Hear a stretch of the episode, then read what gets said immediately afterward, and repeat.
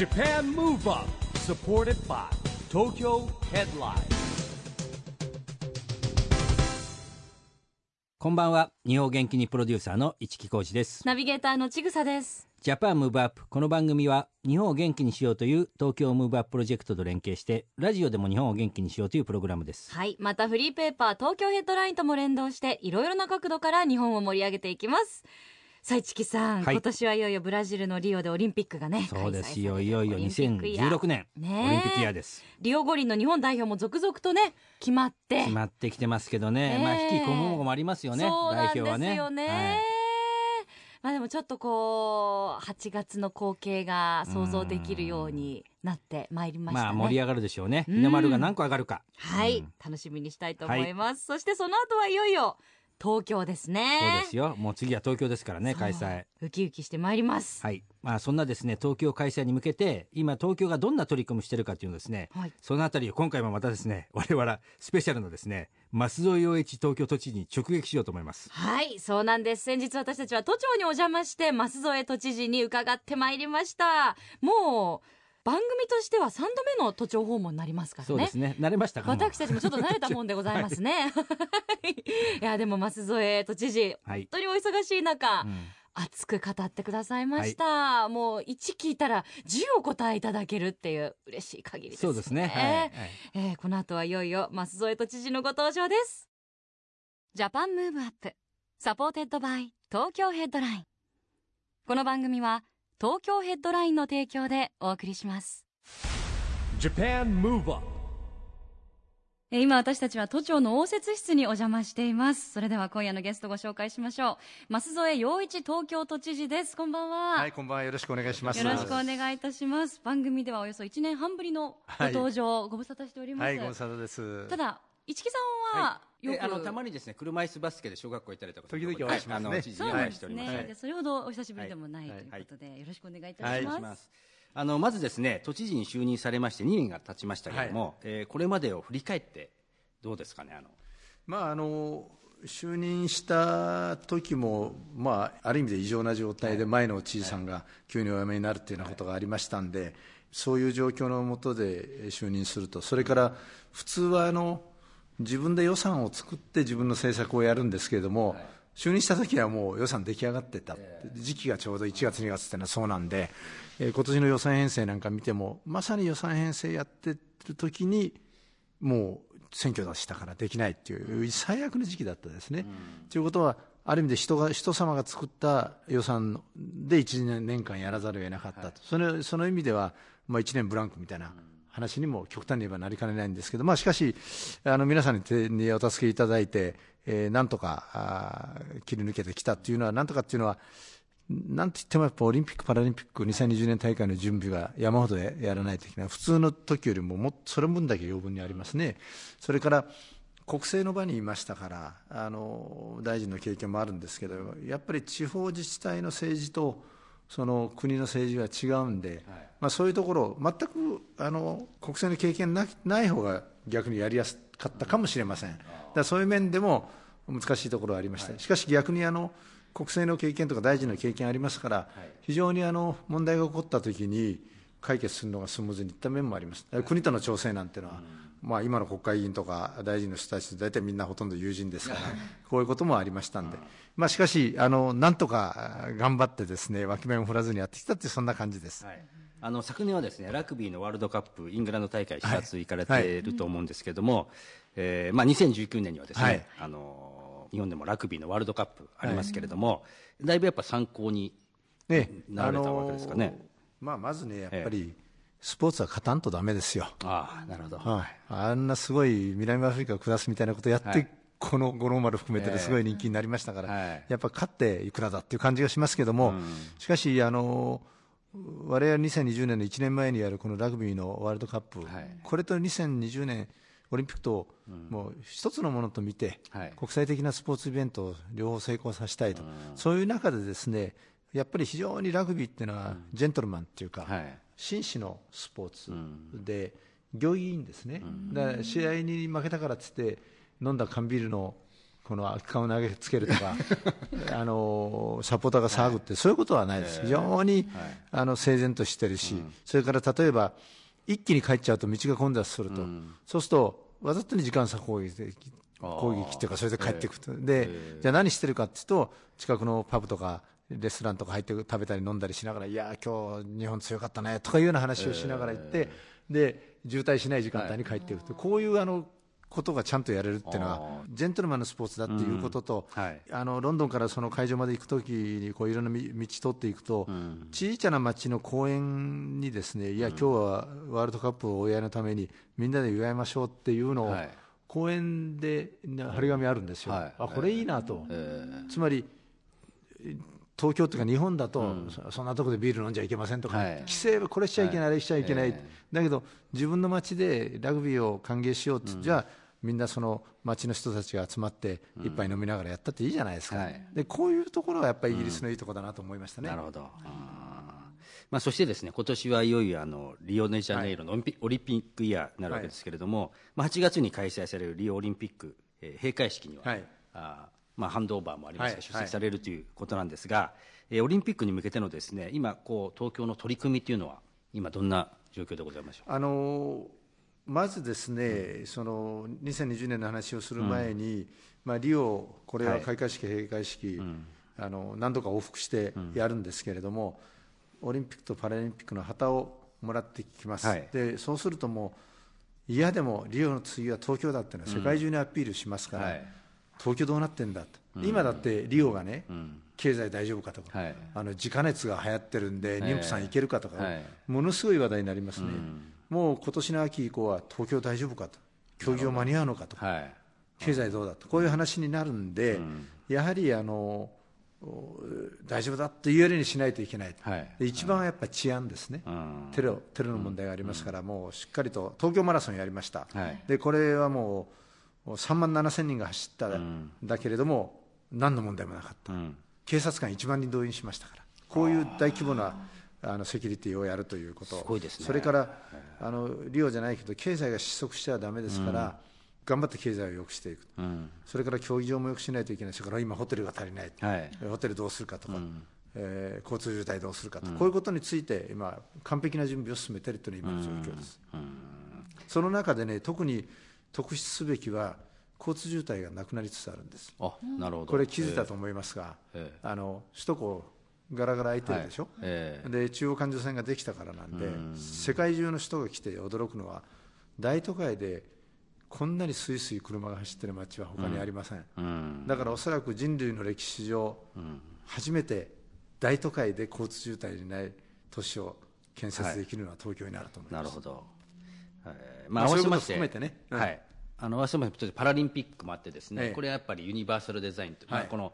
大会の後に残るものもありますよね。あのここだからもパラリはいンピックはね、やっぱりね、健常者の立場で見たら見えないんで、障害者なら分かるんだけど、車椅子で皆さんが走ってみる、あの動いてみると、はい。いけないとこいっぱいあるんですよ、新宿駅でもまだ2箇所あった、実際見てみたら、これは早急に直しますけれども、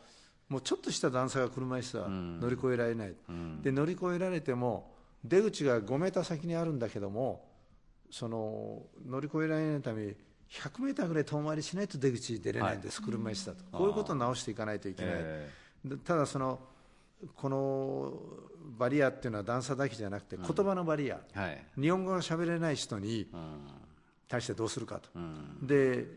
あのいろんな国の言葉で多言語対応ってことをやりますけれども、はいええ。これも盲点があってねつまり新宿駅に降り立ったら、新宿ってローマ字で書いてあるじゃないですか、うん。読めますね。じゃあ小田急線京王線地下鉄に乗り換えってのは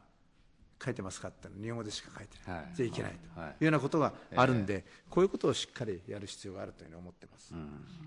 なるほど、まあ、そうしまして、えー話は戻るんです。今年はいよいよそのオリンピックイヤーでこうリオのはいハンドオーバーに行かれるわけじゃないですか、あのまあ、これはもう開会式閉会式両方。うん。まあ、あのちょっとよ東京での予定もありますんで、い、あのいずれにしてもそういう式典少なくともオリンピックの閉会式とパラリンピックの閉会式は私がいないと始まらないんで、はい。ええ。旗をそれぞれの大会旗をもらってこないといけないですから、だからあとどうするかっていうのはちょっと今調整をしてて、はい。あの東京での仕事もあります、ねえ。だからまあ行って帰って行って帰ってってこういうことをやると思います、まあ大変ですね地球の裏側ですもんね大変ですよ。うんえー何時間ぐらいブラジルは？25時間です。25時間。だけど乗り換え入れると30時間ぐらい見ないといけないです。で疲れますしね。疲れますよね。大変ですよ、えでそんな疲れたところで蚊に刺されたら困るなと思ったりね。虫除けしっかりしていただいて、あの最近体力作りにウォーキングとかはいやまああの去年手術をしたもんですから、あのまだ要するに左の股関節をはい。人工関節に変えたんで、ええ。その時は大手術でしたから、ええ。まだ完璧に戻ってはいません、はい。筋肉なんか。だけど毎日のように今筋トレをやってますんで、はい。筋肉は相当ついています、はい。ああなるほど。でまあ、あとだから特別なスポーツする時間もないないんで、まあ、ウォーキングですね、歩くんですね毎日、えそれがまあ健康の源というか。そうですね、はい。あのそれからまあちょっとオリンピックのですね話に戻るんですけれども、官民共同でやってるということでですね、あの施設なんかもこう民間委託されていくということなんですけれども、えーまあ、それからあのこれからやっぱボランティア参加っていうのはですね、はいはい。いまあ、いろんなやっぱり参加をしたいと思ってる、まあ、いろんなその、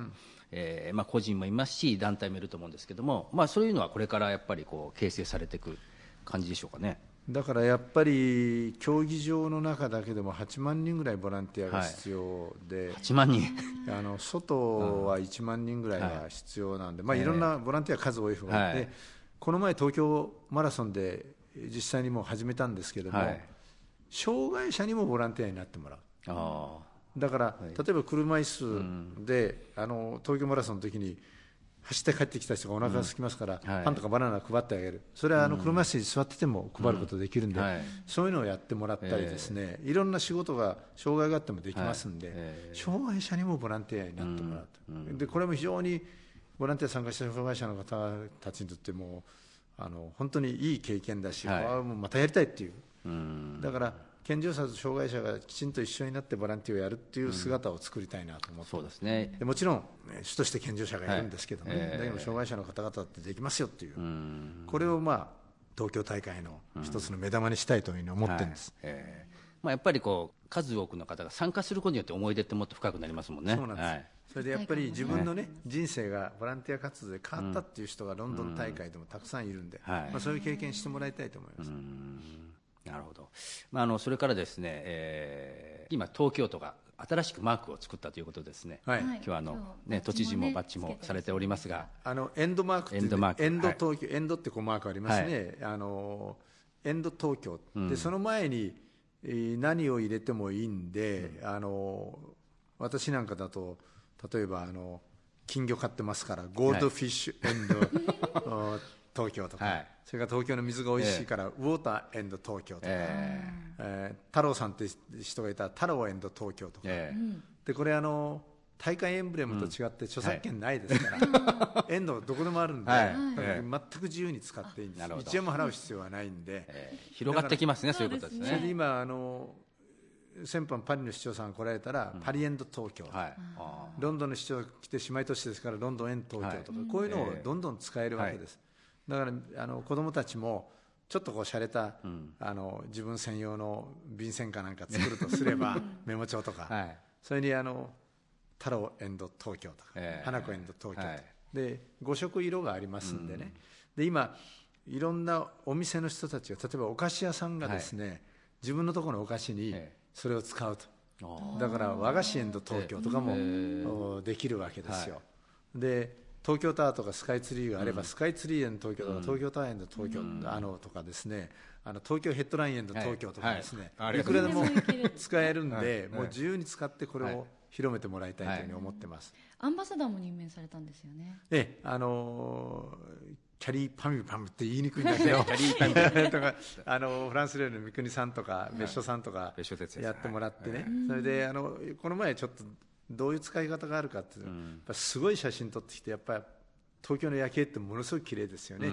そうするとそういうのをエンド東京で、えーライトアップエンド東京とかそれから三國さんなんかのかば焼きが美味しいということでかば焼きエンド東京とか、はい。まあ、こういう使い方であのやっていきたいっていうのは大会エンブレムとかですね、あの五輪の輪っていうのは自由に使えないんです。そうですね、はい。あのあるお菓子屋さんがですね頑張って五輪の輪をつつけたお菓子を作ってきてくれたんですよ、だけど申し訳ありません。これは IOC の許可を得て IOC に多額のクレジット料を払わないと使えません、でなかなかそしたらできないじゃないですか、でこれエンドマークただですから、あここっちをどうぞご自由にお使いくださいと、はい。だから IOC 関係のマーク使えなくても、東京の宣伝はこれを使うということで、まあ、ぜひあの皆さん方にご活用いただければと思います。そうですね。はい。ありがとうございます。さあそれではもうまだまだお話をお伺いしていきたいところなんですが、えーお時間が迫ってまいりましたので、前回もお伺いしたと思いますし先ほどもねちょっとウォーキングのお話なんかもあったと思うんですが、まあ改めまして、えー毎日お忙しく過ごされている増添都知事の元気の秘訣を伺えればと思います。まずね、ご飯をしっかり食べる、朝昼晩欠かさず食べる、それからね、あのステーキをいっぱい食べる、肉ですか？お肉、うん。あの肉を食べるんですよ、へー。だから例えばあの議会っていうのは東京都議会っていうのは午後1時から9時ぐらいまでやるわけです。途中でちょっとおにぎりつまんだりしますけども、9時になって帰っ終わって帰ったら10時。はい。やっぱお腹すくのよ、ほいでそれでもうそのそのまま寝る人はダメですよ、私はそそこからステーキを焼いて食べるのよ。ご自分で焼くわけですか？うん。でそれでちょっとワイン飲みながら、はっていうのはねやっぱ疲れてるとね、肉を食べたくなりますね。それとまああと1日に1回はなんとか頑張って歩くと。どうしても車で移動が多いから歩かないことが多いんで、まあ、歩くっていうのはもう健康の一番の源だと思います、はいました。ありがとうございます。えー今回は、まあ、2度目のご登場ということでしたが、ぜひまた3度目、4度目とおはい付き合いいただければ、はい嬉しいです、はいよろしくお願いいたします。今夜のゲストは、増添洋一東京都知事でした。本当にどうもありがとうはいどうもありがとうございまし。た Japan Move Up, ということで今回は都庁で収録した増添洋一東京都知事のインタビューの模様をお届けしました。はいえ市木さん毎回増添さんにインタビューするときは市木さんもすごいこう、うん。熱意があまあそうですね。僕あのオリンピック・パラリンピック招致2016年の時は手伝ってましたからそうですよね。まあ、石原さん、ね。猪瀬さん増添さんとね、うん。三代目ですけど都知事ははい思い入れありますからね。ねえ今回も本当にたくさんいろいろ語ってくださいましたね、えーあのエンド東京ですか、これねエンド東京バッジもらいましたけど、ど、うん、5これね色でね揃ってて可愛いんですよね,、はい可愛いですよねまあそれから元気の秘訣は肉。はい。ステーキを食べる。これね結構ねいろんな年配の方に言われます僕も。私もこれ増添さんに伺ってから、ん。夜あの白いご飯抜きにしてお肉を食べるっていうのを何回かやってみて ちょっとあのちぐささんの場合はまだ若くて女性なので全く必要ありません。いやいやいやでもダイエットにもなるかなと思って。余計ふ太っちゃうんじゃないそうかな？肉だけ食べたら。ええちょっとじゃあ次伺うときにねそのあたりもあ聞いてみようでもそうかかと思います。人同じ人間だから一緒か えでも増添さんまたぜひね番組にご登場いただきたいと思います、はい。今回本当にありがとうございました。さあそしてここで毎月第2第4月曜日発行のエンタメフリーペーパー東京ヘッドラインからのお知らせです。現在23区内を中心にカフェや飲食店などさまざまな場所に専用ラックを設置し約35万部発行しているフリーペーパー東京ヘッドラインが来週月曜日3月14日に発行されます最新号では本日のゲストである増添都知事のインタビューやアーティストの生き物係のインタビュー。さらに先日開催された K1 レポート記事やプロ野球開幕直前特集など盛りだくさんの内容ですのでぜひ東京ヘッドラインをお近くのラックでピックアップしてください。配布先は東京ヘッドラインのウェブサイトやアプリをチェックしてくださいね。ということでジャパンムーブアップ。そろそろお別れのお時間、はい。次回も元気のヒントたくさん見つけていきたいと思うんですが、はい。市木さん。はい元気といえばうん。昨日またさらにはい。年パを重ねワーアップとてしまいました。かいうかね。ね まあ年を1歳重ねてよりパワーアップされました、3月11日、お誕生日おめでとうございました、はい。僕ね1964年生まれ、前の東京オリンピックの年に生まれてますからね。なんかこれ縁を感じるというか、それで運命を感じますね。う、ん縁を感じますよ。そうんのオリンピック・パラリンピック招致活動やって、はい。オリンピック・パラリンピック来ることになり、うんね、2020年迎える。はい。そしてその時に現役で入れるところが大事ですね。そうですね、はい。ちょっと52歳の一番の抱負は何でしょうね今年1年。いややっぱり今年はリオのオリンピック・パラリンピックあって、まあ、まさに終わったらもう東京じゃないですか、うん。だからまさに我々チーム2020ジャパンムーブアップはですねこれからいろんなやることいっぱいありますよ。はい。だからねもう元気いっぱいでいないとダメですえということでですねえ今年はですねリオオリンピック・パラリンピックもあります。東京でオリンピック・パラリンピックが開催される2020年に向けていよいよみんなで日本を元気にしていきましょう、はい。ジャパンムーブアップお相手は一木広治と。ちぐさでした。それではまた来週。 Japan Move Up. supported by Tokyo Headline。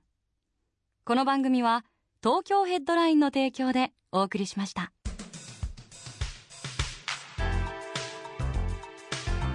Japan Move